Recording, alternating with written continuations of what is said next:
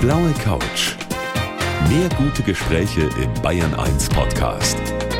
Und hier ist Gabi Fischer. Kurz nach sieben, Zeit für unseren Talk hier auf der blauen Couch. Und heute geht's um ein Thema, ja, das interessiert eigentlich jeden von uns, weil wir machen es mindestens einmal am Tag. Es geht um den Schlaf oder Schlafen. Und ich freue mich dazu, hier eine Koryphäe bei mir auf der blauen Couch zu haben, einen international anerkannten Wissenschaftler, der sich mit der inneren Uhr der Menschen beschäftigt. Herzlich willkommen, Professor Till Rönneberg. Guten Abend. Schön, dass Sie da sind. Sie haben ein Buch geschrieben über das Recht auf Schlaf und da steht unten drunter ein Nachruf auf den Wecker. Ich finde das wunderbar, habe ich was verpasst? Können wir bald darauf verzichten oder wie sieht das aus? Ja, man soll sich ja immer Ziele stecken, die eventuell höher sind als die, die man erreicht. Aber die Tatsachen sprechen dafür, dass das Aufstehen mit dem Wecker nicht unbedingt gesundheitsförderlich ist, vor allen Dingen auch nicht unbedingt stimmungsförderlich ist. Und insofern sollten wir daran arbeiten, den Wecker nicht mehr benutzen zu müssen, denn der ist ja eine relativ neue Erfindung. Sie rennen da bei mir offene Türen ein. Nur leider habe ich so das Gefühl, dass wir in kürzester kürzester Zeit nicht damit rechnen können, auf den Wecker zu verzichten. Ja, also vielleicht müssen wir einfach ausholen und sagen, warum wir den Wecker brauchen. Uns gibt eine innere Uhr die besten Zeiten vor, in denen wir schlafen können. Und am Abend, kurz bevor sie dieses Schlaffenster aufmacht, sagt die innere Uhr dem Körper, egal wie müde du bist, jetzt schlafen wir nicht. Mhm. Das ist also ganz gemein. Man kann nicht einschlafen. Und dann macht die innere Uhr das Schlaffenster auf und man kann einschlafen. Und jetzt würde es normalerweise so sein, dass die innere Uhr uns auch wieder weckt. Bei uns Erwachsenen oder bei fast allen Erwachsenen ist es so, dass die inneren Uhren viel zu spät dran sind. Deshalb müssen wir durch ein äh, Gerät geweckt werden, weil die innere Uhr noch nicht bereit ist, aufzustehen. Und das hat halt Folgen, weil man hat, so einfach ist das, wenn man einen Wecker benutzt, hat man noch nicht zu Ende geschlafen. So ist das. Ich glaube, wir haben so viel zu besprechen, gerade zum Schlaf. Viele sagen, sie schlafen schlecht, sie können nicht einschlafen, sie werden zwischendurch immer wieder wach. Oder andere haben Probleme mit der Zeitumstellung. Die steht ja auch schon wieder vor der Tür. Über all das wollen wir sprechen in der kommenden Stunde. Ich freue mich sehr, dass Sie da sind. Gerne. Ja, ich glaube, es gibt kaum ein anderes Thema, zu dem wirklich jeder was zu sagen hat zum Thema Schlaf. Professor Till Rönneberg ist heute mein Gast. Chronobiologe sind Sie, also Sie beschäftigen sich mit der inneren Uhr, die wir so in uns drin haben und auf die wir manchmal leider nicht hören dürfen, sagen wir mal so. Viele haben ja Schlafprobleme. Die sagen beispielsweise zu wenig geschlafen, zu schlecht geschlafen, nicht eingeschlafen. Wie viel Schlaf brauchen wir denn eigentlich so? Pi mal Daumen. Das wird sicher auch unterschiedlich sein, aber generell kann man da was sagen? Ja, Sie haben es schon angesprochen, das Schlafbedürfnis oder die Notwendigkeit, bestimmte Stunden zu schlafen, ist individuell sehr unterschiedlich. Wie die inneren Uhren auch, wie Körpergröße, wie Schuhgröße und so weiter und so fort. Das ist alles Biologie. Und wenn die Biologie irgendetwas entwirft, dann entwirft sie es in jedem etwas anderes. Und deshalb brauchen nicht alle Leute die gleiche Anzahl von Schlaf. Dennoch kann man natürlich über eine Bevölkerung was sagen. Und da würde man ansetzen, dass zwischen siebeneinhalb und acht Stunden ausreichend geschlafen ist. Und das kriegen natürlich die wenigsten heutzutage noch unter der Arbeitswoche. Deshalb müssen ja viele, wenn sie es können, ihre Wochenenden oder ihre freien Tage verpennen, weil mhm. sie nach Schlaf nachholen müssen. Also das kann man. Man kann Schlaf nachholen. Man kann nicht vorschlafen, aber man kann nach Schlaf nachholen. Viele haben ja da auch Probleme mit dem Einschlafen. Wenn ich so sehe, was auch angeboten wird in den Apotheken an Mittelchen, die helfen sollen, soll man nicht einfach sagen, wenn ich nicht müde bin, dann brauche ich auch nicht einzuschlafen? Ja, das ist generell richtig, aber oft müssen die Leute ja wälzen sich und können nicht einschlafen aus vielen unterschiedlichen Gründen, auf die wir gar nicht alle eingehen können.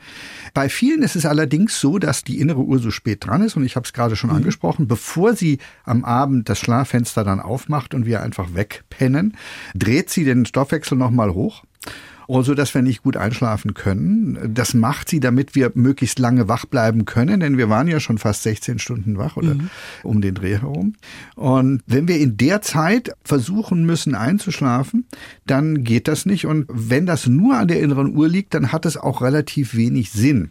Allerdings sollte man trotzdem in einem dunklen Zimmer liegen, also am besten im Bett, weil es nämlich so ist, je länger wir abends unserer inneren Uhr Licht zeigen, desto später stellen wir sie ja noch. Aha. Insofern ist es vielleicht ganz günstig, auch wenn man nicht einschlafen kann, dass man in einem dunklen Zimmer liegt. Und es gibt ja Gott sei Dank sowohl Radio als auch Hörbücher, so man, wenn man nicht einschlafen kann und einfach nur wach liegen möchte, bis man müde genug ist, um einzuschlafen, kann man im Dunkeln liegen und Radio hören oder Podcasts oder sonst etwas. Das ist mein Einschlaf. Mittel, kann ich da nur sagen, aber ich komme da meistens nicht weiter als drei Seiten und dann, dann, dann, dann ist es ein gutes Einschlafen.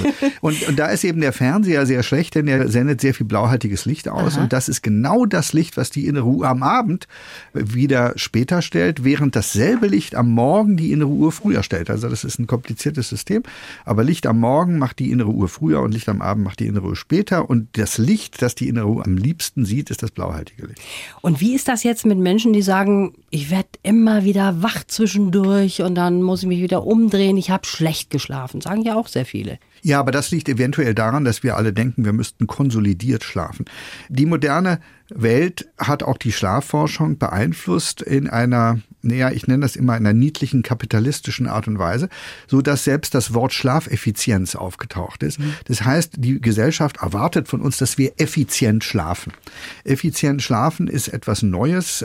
Die Arbeitswelt möchte, dass wir 16 Stunden lang auf Trab sind und dann gibt sie uns acht Stunden am Stück und da wir ungefähr acht Stunden brauchen, sollten wir gefälligst auch diese acht Stunden durchschlafen. Mhm. Das ist so in uns drin, dass wenn wir nachts aufwachen, dass wir dann das Gefühl haben, vor allen Dingen, wenn wir durch diesen Wecker am nächsten Morgen geweckt werden sollen, dass wir dann ein bisschen in Panik geraten, ich kriege nicht genug Schlaf und das ist schon mal fürs Schlafen das Schlechteste, was man nur haben kann, nämlich Panik. Mhm. Insofern ist das alles irgendwie verquickt auch mit einer Vorstellung unserer Gesellschaft. Was ich damit sagen will, ist, dass es gar nicht gesagt ist, dass wir unbedingt durchschlafen müssen. Müssen.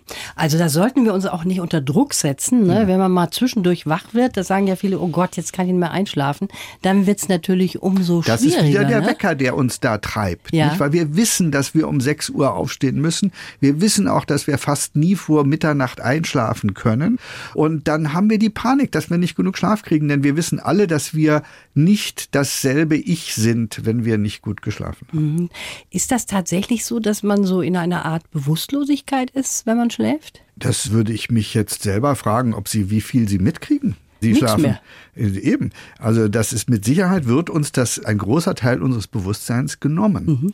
Stellen Sie sich vor, der Schlaf hat ja viele, viele Aufgaben. Ich nenne ihn immer den Boxenstopp im Rennen. Auch die schnellsten Autos der Welt machen mal eine Pause um zu gewinnen. Also dieses Bild muss man sich immer vor Augen halten, wenn Leute sagen, ich brauche nicht schlafen, ich brauche also keinen Boxenstopp.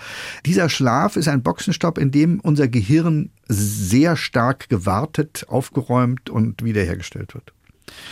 Und jetzt kann es nicht sein, dass die Arbeiter in Anführungsstrichen, die diese Aufgaben erledigen, das auch noch konzertant machen, so dass mhm. eine Geschichte dabei abläuft, sondern die müssen an allen Ecken und Enden des Gehirns etwas machen, was nicht unbedingt zusammengehört.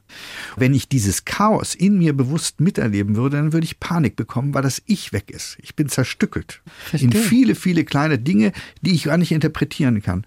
Und ich glaube, dass zum Beispiel unsere Träume nicht unbedingt immer stattfinden, während wir sie träumen, mhm. sondern größtenteils dann stattfinden, wenn wir aufwachen und auf diese Arbeitswelt unserer kleinen Helfer gucken und dann ist nichts stimmt. Mhm. Und dann kommt unser Bewusstsein und erzählt uns eine Guten Morgengeschichte, nenne ich das immer, äh, die verrückt ist, weil sie alles einbauen muss, woran gerade gearbeitet wurde.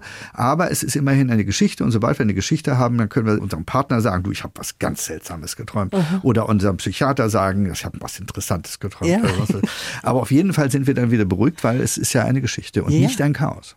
Aber bei mir passiert dann nichts, weil ich vergesse meine ganzen das Träume. Die, ich glaube, das ist die gesündeste Art und Weise. Jetzt steigen mir viele Leute auf den Hut, weil die sagen, Träume sind ganz wichtig. Träume sind auch wichtig, aber für mich ist die Reparatur im Gehirn wichtig und das, dass man das mitbekommt, ist nicht unbedingt wichtig.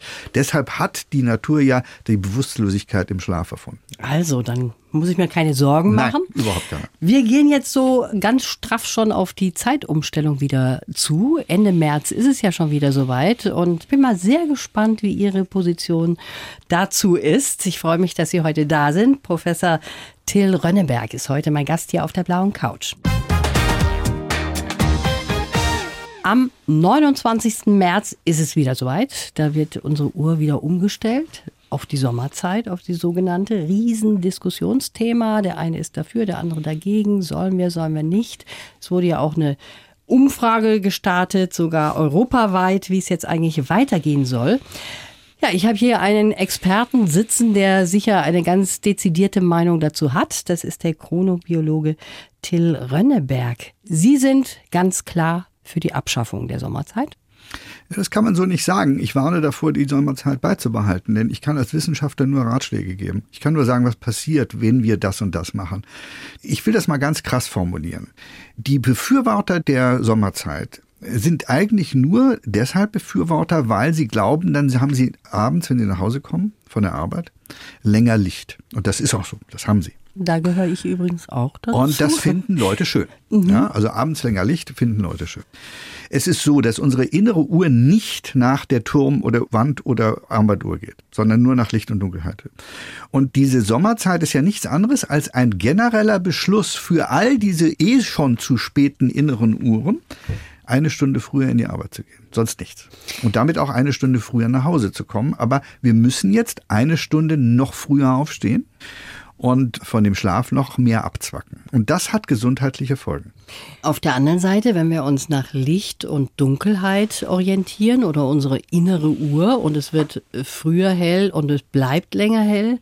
Es bleibt ja nicht länger hell. Es ist, ändert sich überhaupt nichts. Das ist ja die Propaganda, der wir immer erliegen. Das heißt, die Abende werden länger. Wir stehen früher auf und kommen früher nach Hause. Die Abende werden nicht länger. Ich glaube, wir kommen da nicht zusammen, wir zwei. Aber Sie werden das besser wissen, weil Sie Glaub, sind der Wissenschaftler. Ich die, glaube die innere Uhr richtet sich nicht nach dem, was wir nach Hause ja. kommen, sondern nach dem echten Lichtdunkelwechsel. Ja, es sind ja auch sehr viele, die einfach sagen, sie haben Probleme damit. Also das wird schon von vielen bestätigt. Jetzt wollen wir Sie mal ein bisschen mehr kennenlernen, Herr Rönneberg.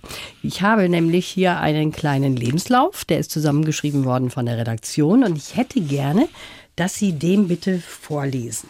Ich heiße Till Rönneberg und erforsche, wie wir ticken. Als Wissenschaftler hilft mir mein kritisches Denken, mein gutes Bauchgefühl und meine Abneigung gegen Schubladen. Geprägt haben mich die Zeit bei meiner englischen Großmutter, die Lehrjahre bei den Pionieren der Chronobiologie, meine Forschungsreisen und die Erkenntnis, dass ich mich auf mein eigenes Gehirn nicht verlassen darf. Als weltweit erster OPD-Patient ist für mich ein Tag nur dann ein guter Tag, wenn ich etwas gebaut oder gelernt habe. Für die Zukunft wünsche ich mir endlich eine Messmethode für die Qualität des Schlafes zu finden, einen späteren Schulbeginn für meine Enkelkinder und ein Leben ohne Wecker für uns alle. Und stimmt's, was da steht? Stimmt, ja. Was ist denn ein OPD-Patient? Dieses Syndrom oder diese Krankheit habe ich selber erfunden in Anlehnung an OCD, also das Obsessive Compulsory Disorder, wo man also immer, immer alles ordentlich haben muss. Ich muss es überhaupt nicht ordentlich haben, aber ich kann mich nicht sehr gut hinlegen und nichts machen. Aha. Das heißt, ich habe ein Obsessive Production Disorder. Wenn ich aufwache, muss ich anfangen, produktiv zu sein. Und das kann, Gott sei Dank, auf den verschiedensten Ebenen stattfinden. Das kann ähm, Daten anschauen oder mhm. auswerten, das kann Bücher schreiben oder wissenschaftliche Arbeiten schreiben. Aber es kann auch Möbel bauen oder Häuser renovieren oder Landschaftsgärtner oder Holzhacken oder sonst etwas sein. Aber irgendwas muss ich immer tun, sonst fühle ich mich nicht so wohl. Das muss mir merken, OPD. Also das klingt sehr, sehr schön. Ich, le ich leide an OPD. Und Sie sagen auch, Sie haben die Erkenntnis, dass Sie sich auf das eigene Gehirn nicht verlassen dürfen. Warum nicht? Das sagen Sie als Wissenschaftler? Ja, wir achten in der Wissenschaft immer ganz besonders auf alle Messinstrumente, mit denen wir umgehen. Mhm. Und oft vergessen wir, dass wir ja die größte Arbeit in der Wissenschaft immer noch mit unserem eigenen Gehirn machen. Und ich verlasse mich deshalb nicht auf mein Gehirn, weil ich mich im Alltag so gut auf mein Gehirn verlassen kann. Aha. Das heißt, mein Gehirn hat Strategien, damit ich sehr gut durch den Alltag komme, die sehr viel mit Vorurteilen zu tun haben und mit Geschichten. Da haben wir ja schon drüber gesprochen. Und wenn ich verstehen will, wie ein Phänomen, ein Bio, vor allen Dingen ein biologisches Phänomen in meinem Metier, wie das funktioniert, dann komme ich sehr schnell in eine Schiene rein, das ist doch ganz klar, weil. Mhm. Und das weiß ich, ist immer mein Gehirn, das sagt, ich kenne die Geschichte, können wir nicht zu der nächsten Geschichte mhm, gehen. Verstehe, ja. Und deshalb muss man mit seinem Gehirn immer ganz besonders vorsichtig sein, weil es so gut ist im Geschichtenerzählen. Schön. Sie sind gebürtiger Münchner, ja. haben aber gerade eben auch vorgelesen in unserem Lebenslauf, dass Sie gerne Zeit verbracht haben in England bei Ihrer Oma. Ne? Ja. Das waren schöne Zeiten. Warum? Was war da so toll? Ja, also die hat noch so ein bisschen gelebt, wie man im 19. Jahrhundert gelebt hat. Die ist in der späten Viktorianischen viktorianischen Zeit geboren worden und hatte in England ein Haus am Meer und dort gab es Leute, die für einen gekocht haben und was weiß ich alles. Und äh, insofern war das natürlich eine brillante Kindheit am Meer und weg von der Kernfamilie, weil sehr oft war ich auch alleine da, bevor ich in die Schule kam. Und das waren goldene Zeiten, auch wenn die Familie, die immer mit dabei war, in allen Ferien waren wir drüben bei, bei meiner Großmutter. Immer wenn wir dort waren, hieß das halt Ferien und gut behandelt zu werden, versorgt zu werden. Und das ist halt geblieben. Das kennt jeder, der irgendwo regelmäßig schöne Ferien verbracht hat, sei das die Schweiz, Holland oder sonst etwas. Ja. Dann wird das Land aufgewertet, weil man so schöne Erinnerungen dran ja. hat. Und das ist in dem Fall bei mir auch der Fall. Es gibt ja dieses Vorteil, da haben wir wieder diese Schublade im Kopf, dass Wissenschaftler eigentlich zwei linke Hände haben, aber bei Ihnen ist das anders. Und darüber wollen wir gleich noch weitersprechen hier auf der blauen Couch mit Professor Rönneberg. Herr Professor Rönneberg, Sie sind ja nun nicht nur ein hervorragender Wissenschaftler, sondern Sie gehören auch zu den eher wenigen Männern, die auch im Haushalt vieles machen, der gerne auch mal putzt und der gerne auch mal abwäscht, oder? Es ist so, dass ich ähm, nichts gegen diese Tätigkeiten habe, weil sie ja sehr automatisch sind. Wenn man an OPD leidet, dann ist es ganz gut, wenn die Hände was tun, und dann kann der Kopf spazieren gehen. Mhm. Insofern finde ich jetzt das Abwaschen oder Aufräumen nicht so schlimm, denn mein Kopf kann in der Zwischenzeit was anderes machen. Ja, das ist aber genauso auch bei den anderen Tätigkeiten, von denen wir schon gesprochen haben, ne? dass man vielleicht Möbel verändert, dass man renoviert. Ja, da müssen Sie aber im Kopf dabei sein. Also im Gegensatz zum Abwaschen ist das Bauen eines Stuhles oder eines Tisches nicht so, dass Sie im Kopf noch viele andere Dinge machen können, mhm. Sie müssen sich konzentrieren konzentrieren. Wenn Sie Daten auswerten, ist das ganz genauso. Also es gibt viele Tätigkeiten, da brauchen Sie gerade den Kopf dafür. Aber es gibt eben auch Tätigkeiten wie teilweise auch Autofahren oder Abwaschen, die so automatisch von sich gehen, dass man im Kopf sehr gut Zeit hat. Mhm. Aber dazu gehört auch das Umgraben von äh, Komposthaufen oder Schneeschippen oder sowas. Solange ich mit meinen Gedanken irgendwo spazieren gehen kann, finde ich das keine weggeworfene Zeit. Das ist sehr schön ausgedrückt, mit den Gedanken spazieren gehen können. Das machen wir auch noch jetzt eine halbe Stunde hier auf der blauen Couch. Schön, dass Sie da sind. Herr Rönneberg, jetzt machen wir mal so einen kleinen Faktencheck rund um den Schlaf, wenn ich schon hier einen Experten sitzen habe. Ich lese Ihnen eine Aussage vor und Sie sagen mir, stimmt, stimmt nicht oder es ist irgendwo dazwischen. Kann ja auch sein. Zu wenig Schlaf macht krank. Ist korrekt. Frühes Aufstehen kann man trainieren? Äh, ist nicht richtig. Also man kann es trainieren, aber man kann es nicht weniger gesundheitsschädlich machen. Entgangener Schlaf lässt sich nachholen? Ist richtig, aber nicht gänzlich. Es ist besser, man kriegt den Original, als dass man ihn nachholen muss. Rollos und Vorhänge haben im Schlafzimmer nichts zu suchen? Äh, das ist nicht ganz richtig, denn wenn Sie ein extremer Frühtyp sind, brauchen Sie meist Rollos, um nicht schon um drei Uhr morgens im Sommer aufzuwachen.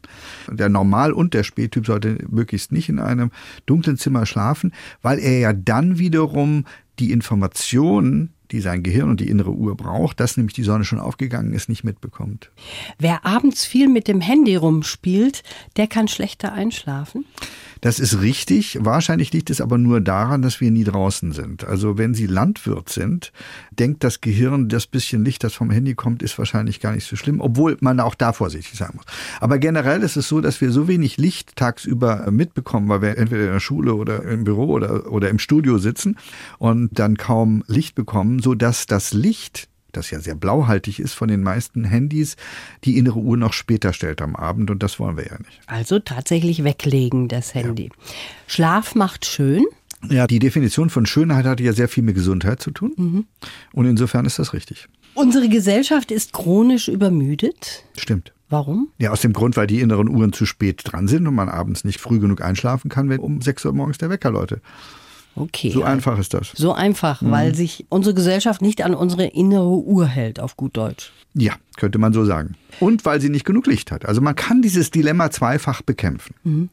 Deshalb ist es auch gar nicht so unwahrscheinlich, eine weckerlose Gesellschaft zu haben, denn es spricht ja überhaupt nichts dagegen, mit ein paar Stunden Kernarbeitszeit mit den Menschen zu sagen als Arbeitgeber, bitte komme erst, wenn du ohne Wecker aufgewacht bist von alleine, denn A, möchte ich deine beste Zeit haben und B, möchte ich den niedrigsten Krankenstand haben. Das heißt also, der Arbeitgeber sollte daran interessiert sein, dass jeder nur von selber aufgewacht in die Arbeit kommt.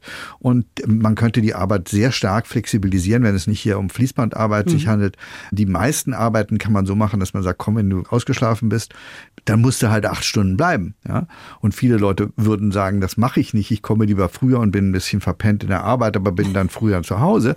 Aber generell ist es überhaupt kein Problem zu sagen, wir wachen alle ohne Wecker auf. Und jetzt habe ich natürlich die gesamten Familien mit Kindern auf dem Rücken. Und mhm. ich habe das große Verständnis dafür, denn die Kinder müssen zu bestimmten Zeiten in der Schule sein. Das heißt, die reine Flexibilität von Menschen, die arbeiten und gleichzeitig Kinder in der Schule haben, ist ähm, sehr fragwürdig. Mhm. Deshalb müssen wir auch die Schulen etwas später anfangen. Ja, das wäre schön. Das wollen ja auch viele, aber offensichtlich hakt es irgendwo. Ja, das kommt Auch alles. für die Kinder wäre es ja auch gut. Ne? Ja. Die Schlafqualität kann man nicht messen. Messen kann man schon, aber objektiv messen kann mhm. man es nicht. Ich kann Sie ja fragen, wie haben Sie geschlafen? Die Messung der Schlafqualität beruht einerseits auf der Frage an den Aufgewachten, wie war die Nacht?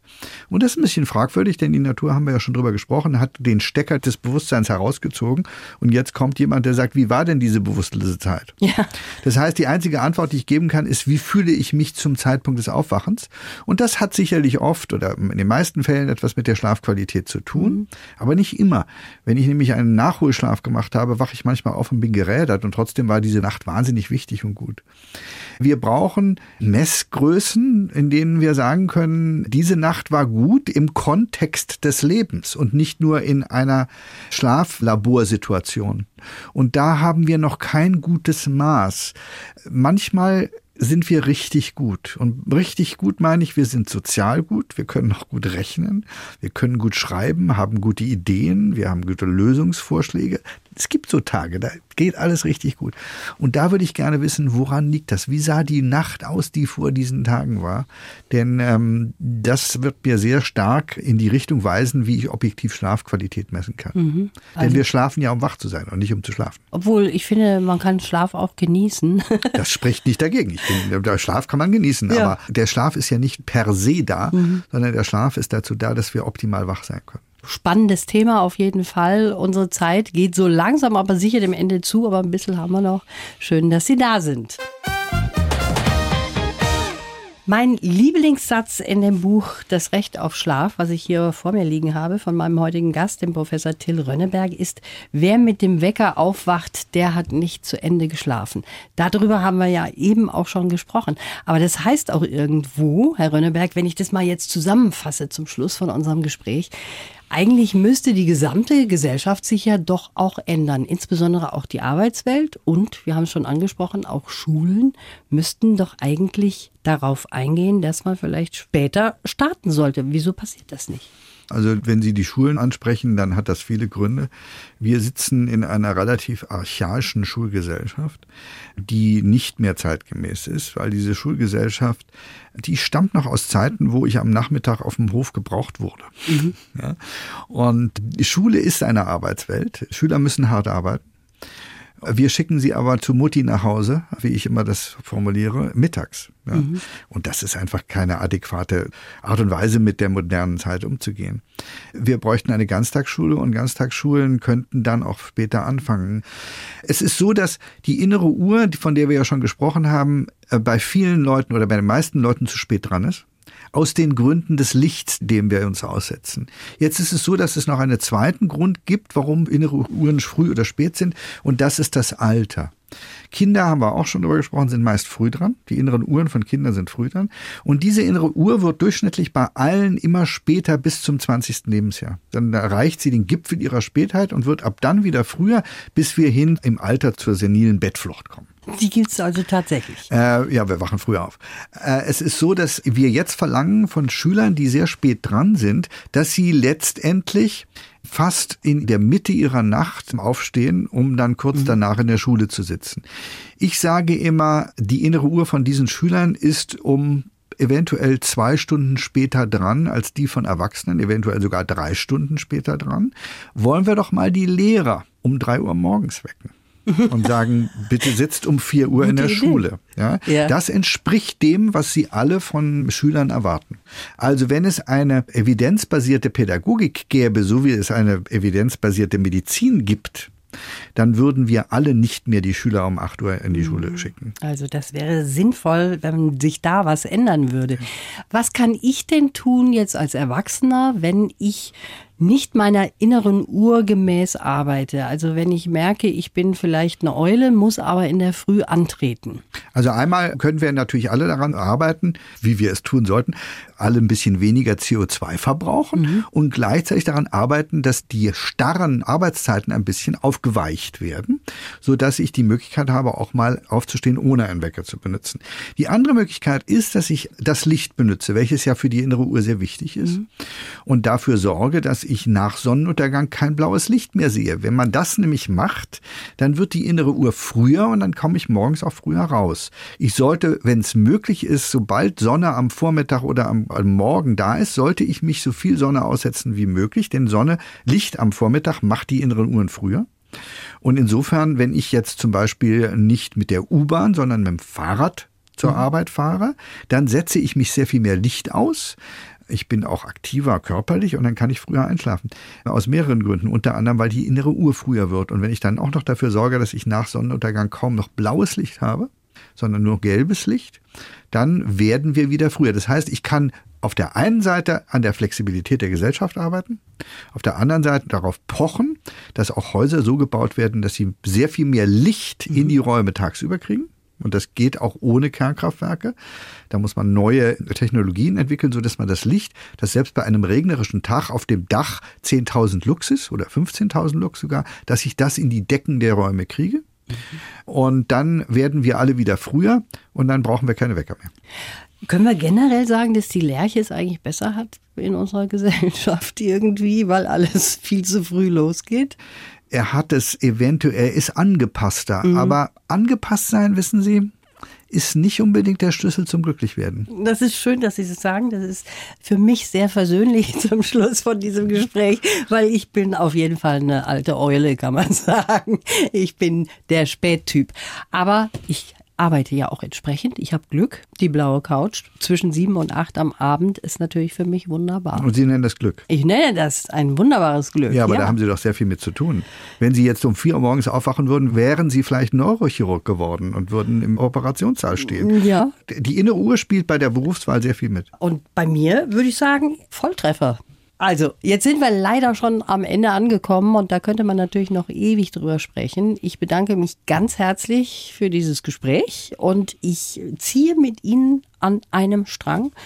Erstens mal, was Schüler betrifft, da sollte sich was ändern, aber auch generell in der Arbeitswelt, wenn man da flexibler werden könnte, das würde sicher vieles auch ändern und verbessern. Schönen Dank fürs Kommen. Vielen Dank fürs äh, sehr nette Gespräch. Danke. Blaue Couch. Der Bayern 1 Talk als Podcast. Natürlich auch im Radio. Montag bis Donnerstag ab 19 Uhr.